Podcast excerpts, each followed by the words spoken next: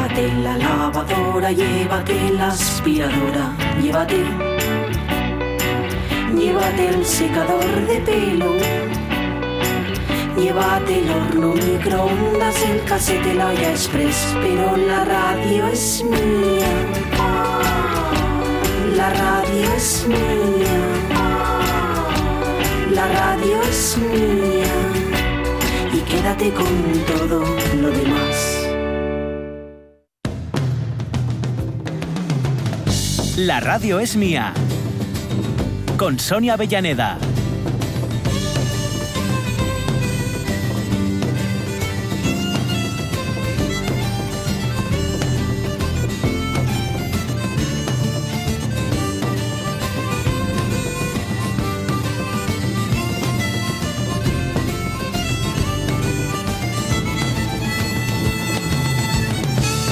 Las 12 y 16 minutos. Retomamos la radio es mía después de asistir a través de los oídos de la radio también a través de los ojos de TPA a, esta, a este acto de homenaje que ha presentado el gobierno del Principado a las víctimas de la COVID en Asturias. Y hombre, viéndolo mm, tiene que tener una pegada, tiene que tener una fuerza, pero me vais a permitir la sensación, la particular sensación que me produjo el minuto de silencio en la radio. Creo que ahí adquiere un poderío un, tanto un tanto particular, un tanto significativo. Porque en radio 10 segundos de silencio, ¿eh, Jorge? ¡Buah! Te quedas un poco de ¿qué, pasó? ¿Qué pasó? ¿Qué está pasando? Un minuto adquiere todo su poder. Y me, me, gustó especialmente eso, fíjate. Bueno, aparte de esas palabras que yo creo que de alguna forma han resumido el sentir que tenemos todos los asturianos, y me gustaba esa idea de victoria, una palabra grandilocuente para referirse simplemente a sobrevivir. En esas estamos, ¿eh? Cuando sobrevivir es, es el, gran éxito a alcanzar. Bueno, pues a partir de ahí mucho más. Y, tristemente...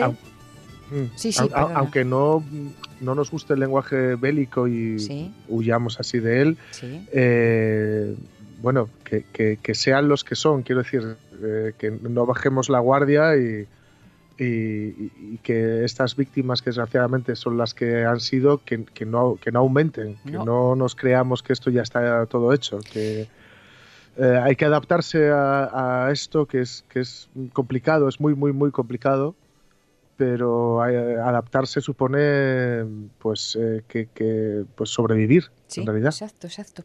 Lástima que sea la información de un nuevo caso, de un nombre más a añadir a, la lista, lo que haya tenido que cerrar esta, esta retransmisión. Conoceremos todos los detalles al respecto a partir de la una de la tarde con la actualización de los servicios informativos.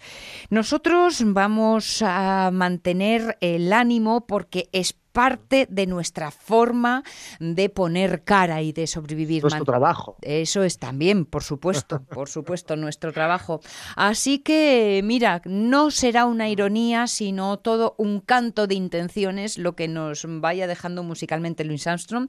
Pero antes tenemos, ya que hoy estamos en un día tan literario, chico, tenemos algunos asuntos más que encontrarnos precisamente a través de las páginas de un libro. Por cierto, oye, ¿cómo me acuerdo acordé de ti leyendo la celebración, el fiestón en streaming, sí, o sea, en, a través de internet, en línea, que se montó Ringo Starr para celebrar sus 80 añazos, ¿eh? Vaya crack, ¿eh? Con 80 años, el tío, yo adoro a este hombre. Sí, señor, sí, señor. Adoro a este hombre. Tuvo que aguantar que Paul McCartney dijera que no era el mejor batería ni de los Beatles. ¿Y qué más da? Diría yo. Es, es, un, es un tipo, es adorable, es adorable. Es tan adorable que, bueno, yo lo he contado mil veces, pero lo volvemos a contar. Es tan adorable que cuando eh, él sintió, a él le pareció que durante la grabación del álbum blanco no estaba a la altura, se piró. Porque dijo, bueno, sois los Beatles, podéis encontrar a alguien mucho mejor, ¿no? Y, y ahí se dieron cuenta todos, ya lo sabían, ¿eh? Pero se dieron más cuenta de lo necesario que era Ringo y dejaron de, dejaron de grabar. Qué bueno. Dejaron de grabar hasta que no volvió Ringo. Qué eh. John Lennon le mandaba todos los días un telegrama que decía, eres el mejor batería del mundo. Y cuando volvió Ringo finalmente, George Harrison le había llenado todo el estudio de flores para darle la, bienvenida. Y se dieron cuenta de que en ese momento lo único que les unía no eran solo los Beatles, era que estaban en la banda donde estaba Ringo. ¡Ey, qué guapo! mira que lo has contado veces. Bueno, pues a lo mejor es porque estoy ahora así como un poco sensible de todo lo que nos rodea, que me ha dado como emoción, oye. Oye, si, queréis, si queréis también eh, retirarle un poco de, digamos, de, peso al tema, es, tan crack, tan, tan, tan, pero tan, tan, tan crack, ¿Sí? que, con lo primero que hizo con la pasta que tuvo cuando se hizo la mansión eh, pertinente ¿Sí? Eh, fue una barra. Una barra de bar. Un surtidor de cerveza. Para montar barra libre en casa, probablemente. Y luego era, era tan bueno que le preguntaron que cómo había encontrado Estados Unidos, que una de las estas ruedas de míticas que, se, que hacían. Y como había encontrado Estados Unidos, dijo en Groenlandia a la derecha. Fíjate que en, en, él, por lo visto, todos los eh, cumpleaños monta un numerito, ¿no? Así como un super show, un espectáculo, claro, como anda que no tienen amigos músicos. 80, 80, 80, palos, exacto. Bueno, pues este año también lo hizo, claro, todo virtualmente, pero ahí estaba el propio Paul McCartney, Sheryl Crow, Joe Walsh, Ben Harper, en fin, que sin amigos está el señorito, y consiguió beneficios por este concierto virtual y que los va a destinar, siempre lo hace, a causas solidarias este año para apoyar el movimiento de Black Lives Matter. O sea que ¿Es? Oye, Claro, muestra quién es, muestra quién es este hombre. Sí, señor, estupendo. Bueno, pues oye, creo que estamos preparados para el rock and roll, nunca mejor dicho. Pues sí.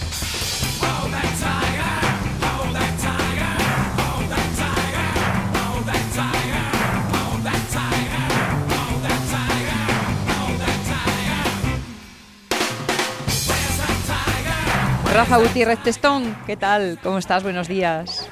Muy bien, buenos días. Aquí en la Semana Negra estaba escuchando a Jorge y decía, mientras John Lennon le enviaba ese mensaje del telegrama de él es el mejor batería del mundo, eh, supongo que Paul, McCartney le enviaba otro, no te lo creas, no te lo creas. no, no, no, hasta, hasta Paul, hasta Paul ya, se, se, rindió al, al, al hecho de que tal vez no fuera el mejor batería del mundo, pero desde luego era el mejor Ringo posible. Sí, sí, sí. El ritmo lo tenía en el corazón, aunque a lo mejor no en las baquetas. Bueno, eso está bien, eso está bien. ¿Cómo está la Semana Negra? ¿Cómo va el ambientillo ahí desde dentro, Rafa? Muy bien, muy bien. Estamos muy contentos. Hombre, estamos muy contentos, pero sigue siendo un, poco extraño todo, ¿eh? Porque mira, ayer a mí me tocó presentar un libro en la Semana Negra, me tocó presentar el de Carlota, de La tumba del rey, ah. Carlota Suárez, del que hablamos aquí. Sí. Y, la verdad es que toda pude asistir Era de cole, mío, mía. Sí, sí, sí, sí. Pero era de la parte buena, de la clase buena. compartían chuletillas y eso. Sí. pues me tocó presentar el libro y antes estaba también Domingo Villar presentando el libro del último barco. Y es tanta asepsia la que la que hay en, en los actos que está muy bien, presentas, pero te falta, estás viendo a la gente que está escuchando la presentación, estás escuchando a Carlota y estás viendo eh, que la gente que está con la, con la mascarilla puesta y te falta ese feedback de saber si lo que estás contando les interesa o no. No sabes muy bien con quién con quién estás hablando. Todo queda un poco frío, pero bueno, bendita Semana Negra. Bueno, tú cuenta, tú cuenta con que sí. Sí, exacto. Sí, sí, sí. Ponte en lo mejor. pero, pero, se hace raro. Imagino, imagino, no sé si hablasteis durante la semana con alguien que haya dado un concierto como Igor Pascual, que sé que estuvo el sábado, que será un, poco extraño también ver a la gente con la máscara puesta. Yo, comenté con él porque además había tocado con el loco, el Within Center. Y, sí. Eh, muy raro, muy raro todo. Sí. muy raro todo, pero, pero eh, esto es como lo de, lo comentábamos ayer o antes de ayer, no recuerdo, lo, lo del meme este que decía durante el confinamiento, que decían lo de eh, con este confinamiento te has dado cuenta de que no eres un bebedor social, eres un bebedor a secas, ¿no? Pues también eh, nos estamos dando cuenta de que ir a un concierto es mucho más mm. que, simplemente sentarte a escuchar música. Eh, y nos estamos dando cuenta ahora que solamente, entre comillas, mm. podemos sentarnos a escuchar música, pero no podemos comentar con, con quien vayas al lado, no podemos bailar, no podemos... Eh, nos estamos dando cuenta de estas cosas. Amiguinos, preparaos porque esto va a ser para un ratín. ¿eh? ese, valor añadido del concierto mm. que, que, está ahí. Pero bueno. Habrá, habrá que ir adaptándose. Y por aquí bien, bien, preparando un fin de semana que nos llegan, pues imagínate, pues hoy van a estar entre hoy y mañana Marta Sanz, Ana mm. Merino, Manuel Vilas, mm. eh, o Luis García Montero, Javier Cercas, casi nada. Vaya fin de semana, caray. lo, que, lo que está aquí. Y por si, por si no fuera y le veas tú antes, que le verás tú antes, a Cercas dile que gracias de mi parte. que él igual no sabe por qué, pero yo sí, ¿no? Eh, Jorge. se lo decimos, se lo decimos. de parte de Jorge Alonso, gracias y ahí queda la cosa. Y, y, también, y también nos llega, aunque no está en el programa oficial de Semana Negra, pero va a presentar el lunes en la Sociedad Cultural Gesto, va a presentar su, su, último libro. También llega hoy o está de camino un autor muy, muy que está siempre presente en la Semana Negra, que es Guillermo Estivalles, que acaba de publicar un libro en la editorial Roca titulado Otra luna enterrada y que, bueno, tuvo, no, no vamos a decir, tuvo la fortuna de publicar una editorial de tanto prestigio como Roca y seguro que la Semana Negra y, un, y Elia Barceló igual tienen algo que ver con, con que Guillermo está ahora mismo en Roca, pero, pero tuvo también ese infortunio de que el libro salió justo cuando, cuando se paró todo. ¿Y que no sabes cuándo llega Guillermo? No, no sé muy bien cuándo llega. Espera, que ahora te, te lo soluciono yo. Dígotelo yo. Eh, exacto. Guillermo Estivalles, ¿cómo estás? Buenos días. Hola, buenos días. Estoy muy bien y pasándomelo muy bien, escuchándoos, la verdad. Me alegro, me alegro que estés a gusto. Oye, ¿cuándo llegas a Gijón? Esta tarde. Ahora mismo estoy en Bilbao. Vale. He pasado la noche aquí y en cuanto termine de hablar con vosotros, hago el Macuto y, cojo carretera para allá. Oye, hoy todo el mundo sale de, Bilbao por aquí. Hablamos por la mañana con John Bilbao, que salía ah, camino arriba de Sella. ¿eh? Hemos tenido muchas siete calles. Sí, sí, sí. He estado por las, pues mira, he estado esta mañana por las siete calles callejeando un poco y he ido a una tienda de estas de toda la vida que, venden boinas y sombreros y, para comprarme unos tirantes para, para ir más cómodo en el en lugar de llevar O sea que sí, sí, eh, Bilbao es mi ciudad de nacimiento y aquí estoy muy a gusto. Y viene... que vendrá en, moto, imagino. Es un motero sí, sí, consumado. sí. sí, sí. Ah, ¿lo dices ah, en serio? ¿Tiene ese moto de verdad? Sí, sí, sí. Ole, ole. es medio de transporte otro motivo más para ponerte en X en el lado de los haber. ¿eh? Eh, háblanos, Rafa, de esa otra luna enterrada, que es el tema que el, trabajo que viene a presentar Guillermo sí, Pues pues es su última novela publicada publicada por Roca y bueno hay que conocer también a Guillermo para o, la obra anterior bueno para entender un poco ese, ese mundo que tiene en su cabeza y que ahora nos explicará él porque Guillermo lo que lo que está claro es que es un autor que se arriesga siempre y nos va a sumergir en dos historias ambientadas en época bueno una historia pero ambientada en épocas distintas. Nos vamos a ir a, Valencia al siglo XIX y a tres personajes fundamentalmente que son Teodoro el judío Julia una chica gitana y Alberto que es el andaluz, que se conocen desde niños y aquí va, a surgir una, una relación entre ellos que va a ser, bueno, estamos hablando de una sociedad rural, estamos hablando del siglo XIX, y vamos a hablar de una relación entre dos hombres, con lo cual no, no creo que, que fueran muy bien vistos. A partir de aquí, ah. Bueno, lógicamente va, a tener que, pasar cosas porque siempre en todo libro tiene que haber tiene que haber muchos y de repente podemos considerarla según este esta novela pues tal y como lo estoy contando podemos pensar bueno estamos ante una novela costumbrista pero aquí el elemento sobrenatural va a aparecer va a aparecer incluso la ciencia ficción porque no no se queda Guillermo no no se puede quedar en una historia al uso, una historia costumbrista. Tiene que, tiene que, tiene que abrirse a más géneros literarios y a más caminos.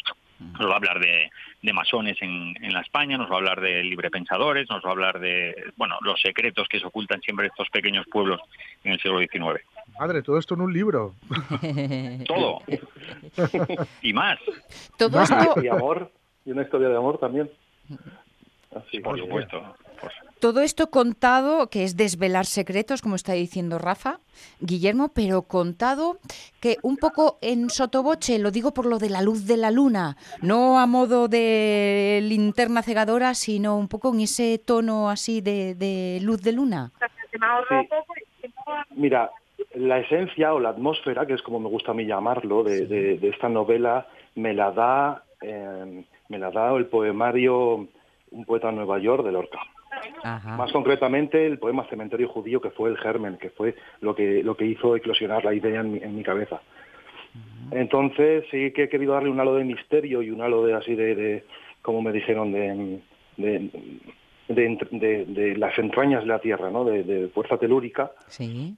Y, y siempre basándome o, inspirándome en, pues en, Federico García Lorca y en su obra. En la obra que ya conocía, no conocía el surrealismo de sus poemas, de esa etapa al menos, y, pero bueno, luego pues eh, he intentado pues no imitarle, pero sí, sí ayudarme de él, para inspirarme y para darle esas pinceladas oscuras que hay, de las que hablas.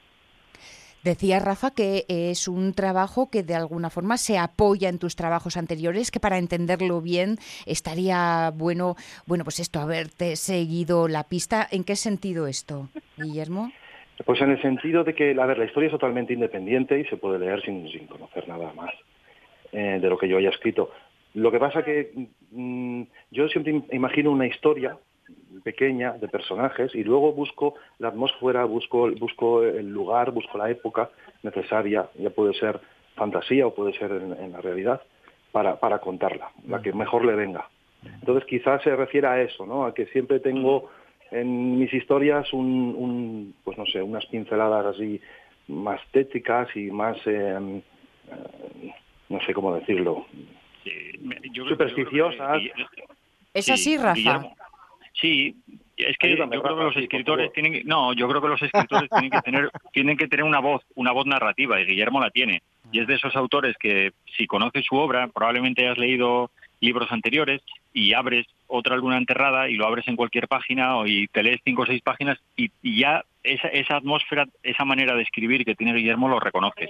Por eso digo que es más que que tenga que ver con, libros anteriores, sí, que es ese estilo que tiene, que es un estilo no, no al uso, porque es un autor que arriesga. Guillermo Estibáis no es, no es un autor que nos cuente que esta misma historia nos la podía haber contado de, muchas maneras, pero cuando tú vas a mezclar en una historia aparentemente costumbrista, como puede ser esta, pues vas a mezclar pues los elementos sobrenaturales o incluso la ciencia ficción que va a aparecer, pues te sorprende. Claro, y bueno, y ha pasado, me ha pasado que, bueno, normalmente está gustando bastante y se está aceptando porque tampoco es demasiado brusco, creo yo. Pero también he, recibido críticas eh, no tan buenas eh, por este hecho, porque les ha, a las lectoras, lectores, les ha echado un poco para atrás eh, de repente encontrarse con, pues eso, con, con magia. Mm. Entonces, bueno, pues es algo que acepto porque es normal y, y además incluso lo leo, lo escucho y aprendo pero yo tengo que contar una historia y si necesito estos elementos los tengo que meter, no puedo evitarlo, no lo puedo evitar. Yo decía al principio, Guillermo, que igual la Semana Negra y Elia Barceló tiene algo que ver con que este libro esté aquí también, ¿verdad? Claro, sí, claro, no lo has dicho por nada. Mm. Eh, una, una, afirmación maladí. Por supuestísimo que eh, Elia Barceló tiene mucho que ver y la Semana Negra incluso más, porque yo ya, yo ya era, pues, ha sido visitante de la Semana siempre que podía, cada, pues, voy yendo desde el 2012, yo creo. Y además tuve la suerte de participar en talleres, los talleres literarios que se hicieron hasta el 14 o hasta el 15, ahora no lo recuerdo. Yo creo que hasta el 15, sí. sí. Y ahí aprendí muchísimo de profesores como, bueno, de escritores como Marcelo Luján, como Alexis Ravelo o como, por ejemplo, Elia Barceló. Que, bueno, pues que la conocí creo que fue en el 14 o en el 15, porque vino a, darnos una ponencia sobre literatura juvenil y, bueno, sobre muchas cosas. Nos habló de, de muchísimas cosas.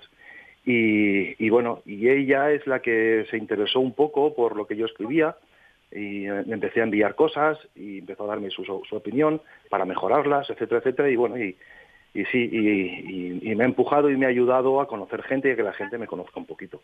Mm. Así que estoy enormemente agradecido tanto a la semana como a la gente que la componéis, Rafa, como pues como a ella Barceló concretamente y a los talleres, efectivamente yo creo que esto viene a, explicar un poco también cuando se hablaba o se habla muchas veces de ese componente cultural que tiene Semana Negra, o que ah, este año es evidente, pero que otros años se decía que no existía esa, parte cultural de la Semana Negra, pues, pues esto pues viene a refrendar un poco que a lo mejor en la sombra, a lo mejor no era tan conocido por, por el por el gran público, pero que todo esto es también la Semana Negra y de, y de esos talleres de, en el que autores por entonces noveles, como podía ser Guillermo, eh, pues pueden asistir a talleres de, pues fíjate, como, como ella Barceló o Alexis Ravelo, pues todo eso surge y hace cantera también, no solamente hace cantera de lectores, de lectoras, sino también hace cantera de escritores.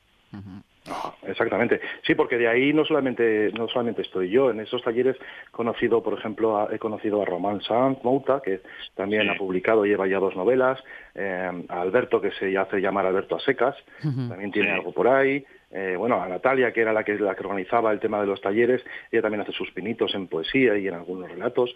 Entonces, pues, eh, y bueno, y mantengo contacto con gente que no ha publicado, pero que mantiene la inquietud y sigue escribiendo, dibujando, ilustrando escritos, etcétera.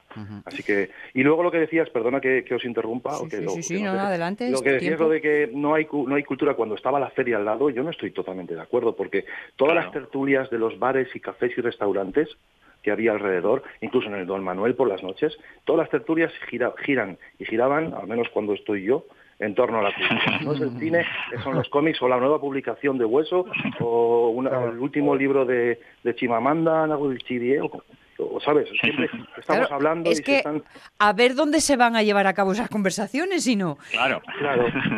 yo estoy hablando de eh, eh, eh, en años anteriores. ¿eh? Sí, sí. que, Guillermo, cuando marchabas, cuando marchabas tú empezaba a hablar de otras cosas. Sí. ah, puede ser.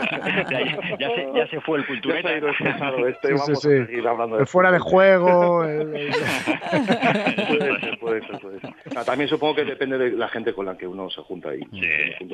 con gente con inquietudes bastante extrañas, pero todas, todas eh, muy interesantes, por decirlo así estabais hablando de los talleres y de lo que significa un poco como, como no como eh, chispa, porque eh, la, llama ya viene puesta, pero de alguna forma como combustible. Y yo me imagino que en un taller de escritura uno lo que tiene que hacer es aprender para luego olvidar, ¿no? Al principio mm, te llenan de, unas nuevas perspectivas y, y, entonces uno empieza a dudar de meca, meca, yo, yo aquí estoy totalmente perdido, para que luego todo eso, una vez metabolizado, es cuando venga realmente la confianza y uno se haya quedado con, con la sustancia del asunto, cuando ya ha pasado a, través de uno mismo, ¿no, Guillermo? Claro, si tú quieres transgredir tienes que conocer la norma. Ay, ay. Entonces, tú, en la literatura, bueno, y en todo el arte, la transgresión es necesaria. Mm. Pero una buena transgresión se hace cuando, no, cuando dominas, igual no, pero sí cuando conoces bien la norma. Es lo que yo pienso, vamos. Y, bueno, y por ejemplo tenemos a un caso muy concreto que es el de Román, ya lo he mencionado antes, este, este, chaval, este hombre sí que transgrede la lengua y transgrede las normas de, la novela y sin embargo tiene un arte increíble, fresco, nuevo, bueno, y, engatusador, por así decirlo. Así que sí, el taller sirve para eso y para muchas otras cosas los talleres que quiero decir. Mm. Sí. Quiero decir que, Guillermo, además, lo que comentábamos antes, esta novela que no puede estar en el marco de la Semana Negra, sí está en las librerías y sí estará firmando en alguna caseta Guillermo seguro, pero sí se va a presentar en sociedad, en la, además que también está muy bien porque es que los Ateneos que tenemos aquí en Gijón, tanto Ateneo Obrero, eh, Ateneo Jovellanos, la Sociedad Cultural Gesto, la Cultura Gijonesa, pues ya empiezan otra vez a la normalidad de poder hacer presentaciones y en este caso gracias a Gesto, pues el lunes 13 pues se podrá presentar que es, una este va a ser un momento histórico también Guillermo porque es la vuelta a estas a estas presentaciones dentro de las sociedades culturales gijonesas, en este caso con Gesto. Para que veremos, a ver cómo sale. Va a salir bien seguro. Y además es que tengo muchísimas ganas. Tuve la suerte de, eh, poder de poder hacer una presentación en la librería Gigamés de Barcelona en febrero, a finales de febrero, mm. una semana y pico después de que saliera la publicación. Y claro, luego nos pilló a todos lo que nos ha cogido. Y, bueno, tengo muchas ganas de volver a, establecer ese feedback, ese, ese contacto del que hablabas tú antes, Rafa, que aunque no lo veamos en las sonrisas o en, o en, la gente que pueda torcer el morro, hmm. las miradas también las miradas también La nueva normalidad a través de las palabras de Guillermo Estivalles y ese mundo entre, eh, eh, entre real, profundo, histórico eh, y también mágico, esotérico y especial. Yo creo que la combinación viene estupenda para retomar este, este nuevo estar cara a cara entre quienes crean las historias y, las vamos disfrutando. Antes mencionaba Guillermo y me quedó un poco prendida la idea de cómo había nacido, eh, en este caso, Otra luna enterrada. Porque siempre me llama mucho la atención entre vosotros los creadores cómo, cómo encontráis las ideas. Pero con lo que nos contabas parecía que la idea había venido a ti, ¿no? Te había llamado a, la puerta.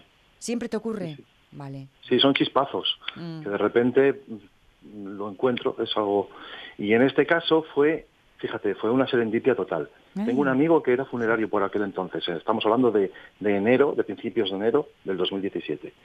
Y la revista de la empresa en la que él trabajaba, eh, saca una revista semanalmente, eh, ese enero, esa, edición de enero, hacía un homenaje a los 80 años de la generación del 27, 80 o 90 años.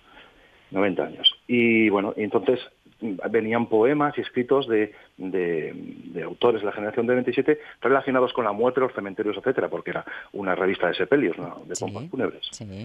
entonces, bueno, pues entre ellos estaba Cementerio Judío de, de, Lorca. Lo leí, según me lo dio, me lo leí para mí, me gustó tanto que me transmitió muchísimas cosas, a pesar de ser surrealismo, y no, no tengo muy claro de qué habla, pero transmite muchísimo. Mm. Lo leí como tres o cuatro veces, hasta en voz alta. Y entonces dije, tengo que contar esta historia. Entonces, he contado Cementerio Judío de Lorca a mi manera, ¿vale? con, todas mis filias y mis fobias, eh, en homenaje a él y, lo he situado además en mi pueblo porque tiene unas características muy concretas, con una historia masónica y una historia de libre pensadores que me parecía pues muy adecuada para, para esta historia que yo quería contar. Así que todo salió por un regalo de un, mira, una revista de mi trabajo, creo que te va a gustar, lo que hay en su interior, efectivamente me gustó. No solo me gustó, sino que me sacó de una idea que ya tenía, estaba a punto de empezar a escribir, y además es que ya casi la he olvidado, para centrarme en, algo totalmente diferente. Te dio el hilo, te dio el hilo de la cometa. Guillermo, pues oye, eh, eh, cuidado con la moto, ¿eh? eh aprieta bien el pañuelo ahí debajo de, del casco, despacito. Ha parado, ha parado de llover además, o sea que bien. Vale. Disfruta del camino, que ya sabes cómo va ese asunto. Y nada, por la tarde en Gijón llegas seguro que fantástico y a tiempo para echar unos culetes de sidra. Sí, alguno igual cae, es probable que sí. Muy bien, muy bien. Te estaremos esperando. Gracias. gracias. a ti. Gracias, Guillermo. Un abrazo. Oye, Rafa, ¿tienes pues alguna recomendación por ahí? Pues mira, ah, tengo tengo varias. Vale, Yo me centraría, para seguir centrándonos también en la en, Semana Negra, deciros que, por, por ejemplo, la velada poética de mañana, que yo la recomiendo siempre, mm. pues mañana a las doce y media, en otras circunstancias, pero van a estar Manuel Vilas, eh, el autor de Ordesa y el autor de Alegría, Ana Merino, que aunque acaba de ganar el premio Nadal con el mapa de los, de los afectos, yo creo que Ana Merino la conocemos sobre todo por su labor poética y va a estar mañana. Y después, claro, estará Luis García Montero, que tiene tantos seguidores y seguidoras como detractores, o sea que veremos a ver lo que se puede. puede pasar de todo ahí. lo, que, lo que puede pasar mañana con Luis García Montero. y después, mira, comentaba antes eh, Jorge el caso de Javier Cercas, aunque yo la última novela de Javier Cercas no es una de mis favoritas, la de Terra, Alta, la novela con la que ganó el planeta, pero tiene tiene tanta tanta obra y tanto peso eh, la obra de, Javier Cercas poder estar ahí con el con el autor del impostor o de Soldados de Salamina yo creo que el impostor es donde yo esta, última no tal pero el impostor y anatomía de un instante me parecen eh, bueno, no, voy a decir obras maestras, pero me parecen en, casi casi un, género propio, ¿no? Y, me parece que lo hace muy, muy, muy, muy bien. Esta última eh, ya solo con la sinopsis me, me tiró un poco para atrás, pero será cosa mía también, ¿eh? Cuidado.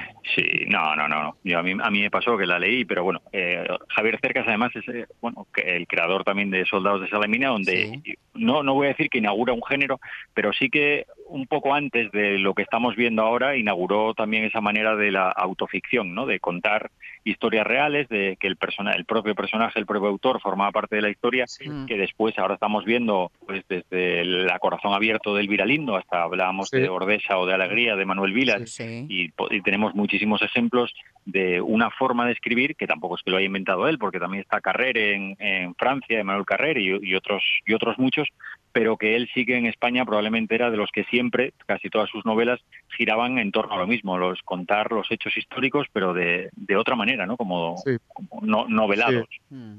Sí, sí, sí, y, lo, hacía muy bien. Y aquí como Dominique Lapierre y Larry Collins un poco también. Efectivamente, sí.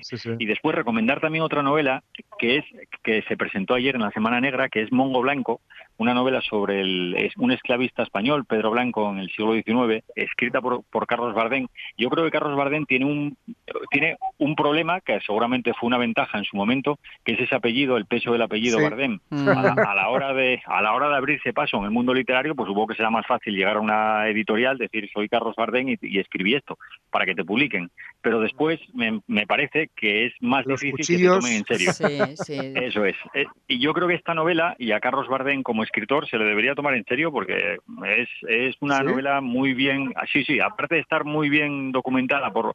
Eh, en las novelas históricas yo siempre me fijo en, en la técnica narrativa de los autores que quieran que quieran contar demasiada historia y quieran apabullarte con datos. Y entonces te cuentan 300 páginas de datos que podrías haberte sacado de la Wikipedia. Y lo que te interesa sobre todo por lo menos a mí es que bueno los datos estén ahí pero que formen parte de, de la ficción porque al fin de cuentas tú eres un narrador de ficción y estás contando una novela no estás haciendo un ensayo.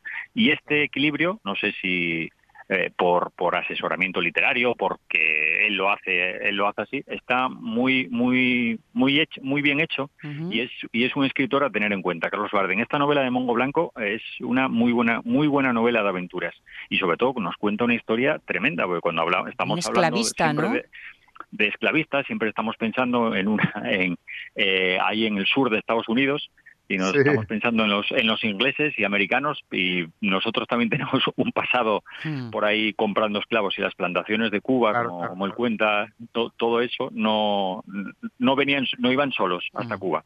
No, no decidían no, iban, no iban por, su propio pie no Venga, vamos a vamos a ir hasta Cuba desde vamos a ir a Cuba y tal vamos a ir a Cuba a trabajar el algodón que dicen que está muy bien. Atados con cadenas que eso es una vida maravillosa bueno, pues todo eso nos lo nos lo cuenta de una manera muy muy ágil, muy narrativa y, con mucho rigor literario lo que hace Carlos Bardén. Yo creo que es un hombre a, tener en cuenta. Hoy se fallarán en breve, eh, bueno, pues a lo mejor hasta ya se fallaron, no, no lo sé.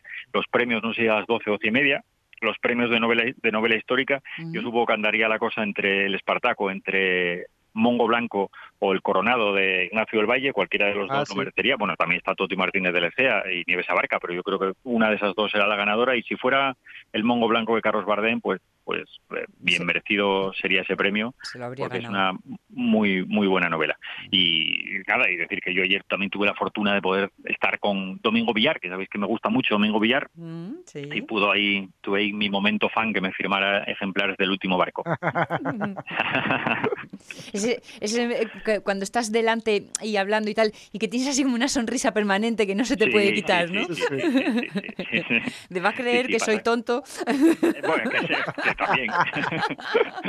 que también, que también, pero sí, ahí, ahí estuvimos con ellos. Y bueno, es la sigue siendo la magia de la Semana Negra, ¿no? El poder estar pues, ahora no en, en, los bares de al lado, pero sí sí poder pase, encontrarte, pues como esta semana pues tenías ahí a Lorenzo Silva, ahora mismo acaba de pasar por, por delante de la caseta Marta Sanz, mm. una autora imprescindible con que acaba que tiene también pequeñas mujeres rojas y bueno pues pues a los que nos gustan mucho los libros pues sí que me pasa como como el fútbol, ¿no? Que ahí me gusta, pues si paseara por delante Messi, Messi o cualquiera de estos pues estarías un poco nervioso, aunque estos días tengo que decir que me estoy encontrando a David Villa corriendo por las mañanas en la playa, ¿eh? bueno, es que no para. Es verdad que anda por aquí. Pero todos los días, ¿eh? Todos los días. Sí, sí, está, con las, corriendo, luego coge, la bici, va para no sé dónde. Total, que entre unos y otros estás a un palmo del suelo constantemente, eh, Rafa. Estoy totalmente. Tengo que decir que Villa me preocupa, está siempre con la misma camiseta naranja y ando un poco preocupado a ver si es si no tiene para camisetas el hombre o... será por eso. Será por eso. seguro, seguro, sí, sí. Oye, convéncele, convéncele por si, oye, si le diera por ponerse una rojiblanca para el año que viene. yo, yo creo que Villa ahora mismo, eh, si hubiera jugado en el Sporting, llevaría como cinco veces más goles que el máximo goleador del Sporting, seguro. pero si lo pretendéis, vais a tener, vais a tener que meter muchas moneditas en el cerdito Ucha, ¿eh? me da a mí, me da a mí. En fin. Rafa, gracias como siempre por eh, ser nuestros ojos en la Semana Negra, por traernos amigos, por darnos historias de las que disfrutar, en fin, por ser tú, en una palabra, chico. ¿Eh? Pues encantado, cuando queráis, aquí estamos. Besos grandes, gracias, chao, chao. hasta luego, hasta luego. Y que no se diga, ya hemos comprobado a lo largo de la mañana que sí, es cierto, la vida tiene muchos lugares oscuros, pero hay que elegir el lado brillante para descubrir que es un mundo maravilloso. Uséase Wonderful World.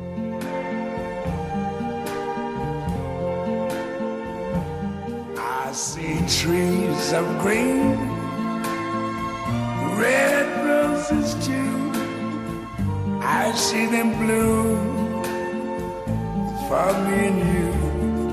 And I think to myself, what a wonderful world.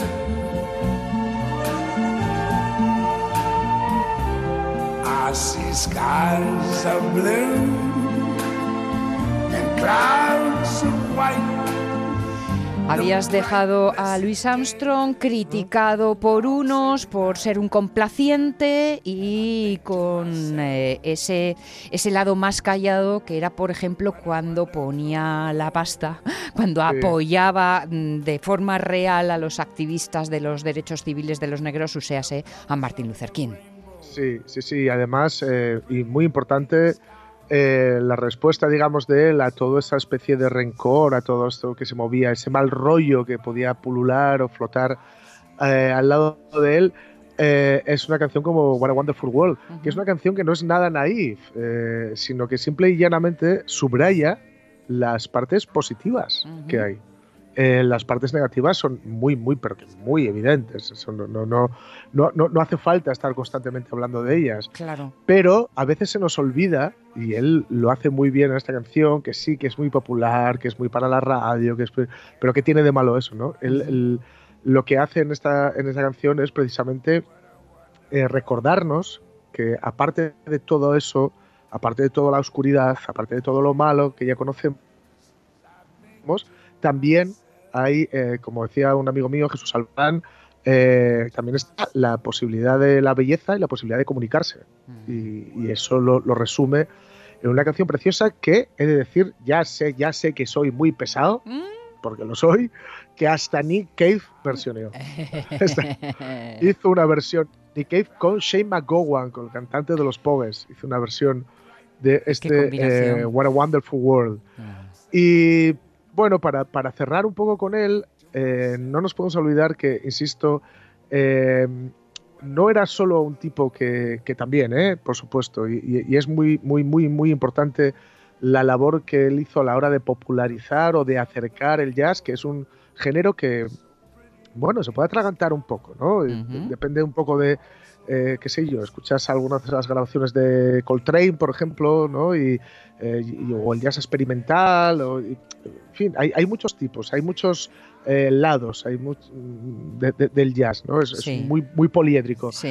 Pero él lo, acercó, lo acercó hasta un punto que luego, bueno, tú puedes quedarte en esto que él hizo o en varias de las cosas que él hizo, tantas las que tenían que ver con Nueva Orleans como otras, y, luego mm, seguir si quieres, ¿no? Y, eso a, mí me parece fundamental. tipos como Louis Armstrong son fundamentales para que la música y la cultura popular eh, sea, pues eso, cada vez más popular y cada vez nos llegue a todos, ¿no? Sí. Pero, quizá, quizá mm, infravalorado en ese, en ese sentido, ¿eh? como nos has explicado ya a lo largo de estos días. Sí, sí, sí. No olvidemos que, por ejemplo, eh, siento citarlo otra vez, ¿eh? yo soy muy fan de, Miles Davis y sobre todo del Kind of Blue, pero, eh, por ejemplo, Miles Davis, que tanto le criticaba por ser un tío y por hacer cosas populares, bueno, Miles Davis era un tipo que venía de una familia con mucha pasta y que no mm. tuvo que hacer dinero. Claro. Louis Armstrong eh, creció en la calle, en Nueva Orleans, y tenía que tenía muy claro que, que, si no quería morirse en esa misma calle en la que estaba, tenía que eh, hacer algo que le gustara a la gente y que le diera pasta, ¿no? Y, maldita sea, también los Beatles se hicieron ricos, los Rolling Stones, decir. Así que, eh, sin embargo, la última que vamos a escuchar de él después de esta semana dedicada a Louis Armstrong, que merecería un año, eh, ojo, y que me sé de una que tiene un tío que tiene una foto con... Sí Sí, sí, sí, sí, sí. Mira, que llevo toda la semana, pero digo, calla, calla, que siempre cuentas lo mismo, Bellanita. pero es verdad, es verdad, es que ese tete a tete de trompeta a trompeta de mi tío Gonzalo y Armstrong, esto, esto es para presumir. eso es un ¿eh? lujazo, vamos. Un besín, tío. Eso, es de llevar camiseta de, de, la foto y decir, es mi tío. Exacto, exacto. bueno, pues eh, Louis Armstrong también tiene mm, eh, discos, eh, tiene uno que se llama The Good Book, que, es, que hace referencias a, la Biblia ¿no? y a la religión, que sabemos la, la cultura afroamericana, que tiene mucho que ver con, la religión, etc. y tiene una canción, que es una canción popular, pero que él hace mm, a las mil maravillas, mm. que es una canción que hace referencia a Moisés. A Moisés, y es como un diálogo con Yahvé, eh, eh, Moisés, vete y dile a los faraones que dejen a mi, a mi pueblo irse, etc. Tú esto lo dices así. Y dices, madre, qué peñazo. Mm, bueno, queda un poco raro así a priori. Claro, claro. Vale, pues mira si te lo dice él.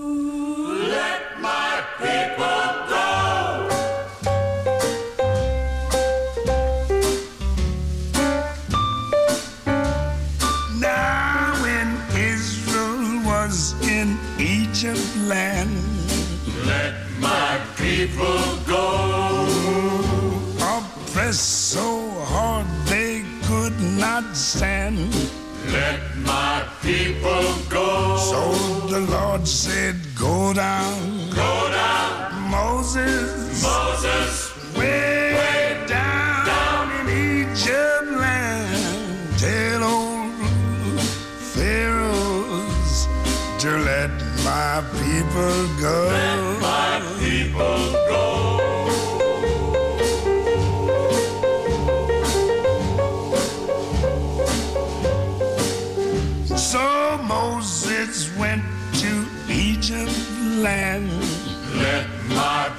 people go.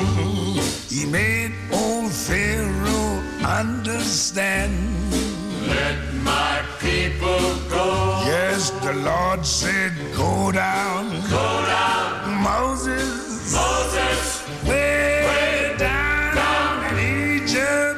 que a lo mejor no nos dábamos cuenta, pero este es un tema que después ha tenido más de una versión. Antes escuchábamos precisamente a Fats Weller y él también tiene eh, ha grabado este tema. Bueno, es de, esas melodías que podemos reconocer fácilmente.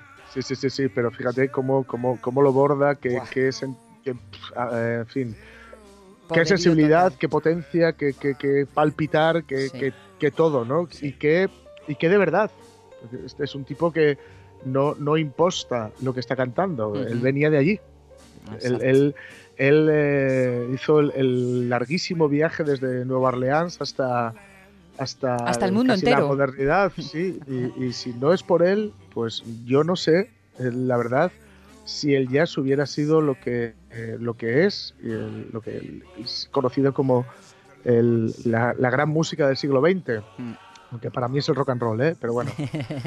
bueno, ¿por qué eh, elegir, hombre? Podemos, hay sitio para ambos. No hace, falta, no hace falta elegir y por favor, eh, igual que no hay que tenerle miedo a Miles Davis, ¿eh? no hay que maltratar a Louis Armstrong. Escuchen a Louis Armstrong. Jorge Alonso, tengo una semana estupenda, hay una semana, un fin de semana estupendo y maravilloso, ¿eh? que el de la semana que viene ya nos iremos encargando en tiempo y forma. Ahí. ¿Vale? Perfecto. Venga, gracias por los regalos musicales eh, y todos los demás. Como le decía Rafa y dicho también con el corazón, por estar ahí, por ser tú. Ayú. solo faltaba. beso enorme, beso enorme. Besazo.